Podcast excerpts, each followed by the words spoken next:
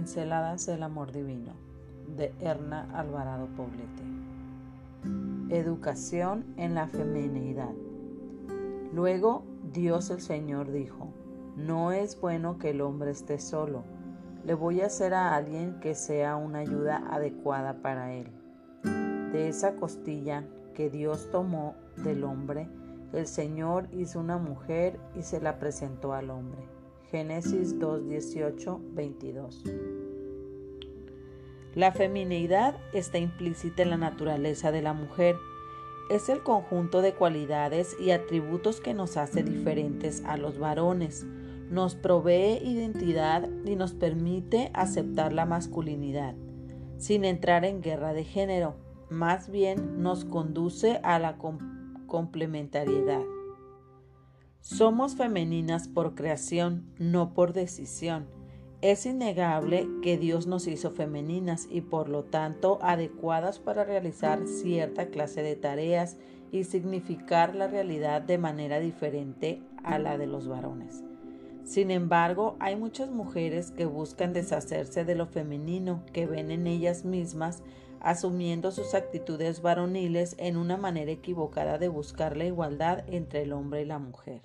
Las madres tenemos el deber delante de Dios de proveer a las niñas una educación para la feminidad, de manera que ellas puedan reconocerse como especiales y en una posición de igualdad, pero nunca en, un, uniformidad con respecto a los varones.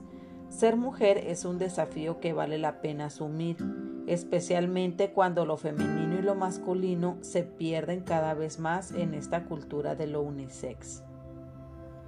Los aspectos emocional, espiritual e intelectual de la mujer están bien definidos e implícitos en su naturaleza. No es cuestión de preferencia, no nos equivoquemos, quien nace mujer es femenina, aunque intente ser lo contrario.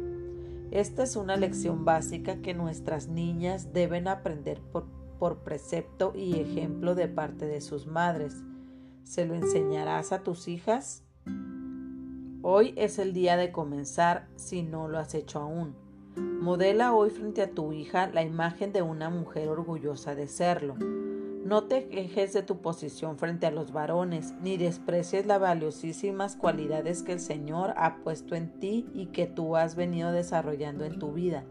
Al contrario, sigue cultivándolas, púlelas, úsalas y ponlas en acción. Sea hacedora de tu propia vida y no solo espectadora de lo que sucede delante de ti. Asume con responsabilidad tu posición de mujer en tu familia, en tu iglesia, en tu trabajo y sé un referente para tantas jovencitas que se sienten perdidas en esta sociedad que desprecia el diseño de Dios para el hombre y la mujer.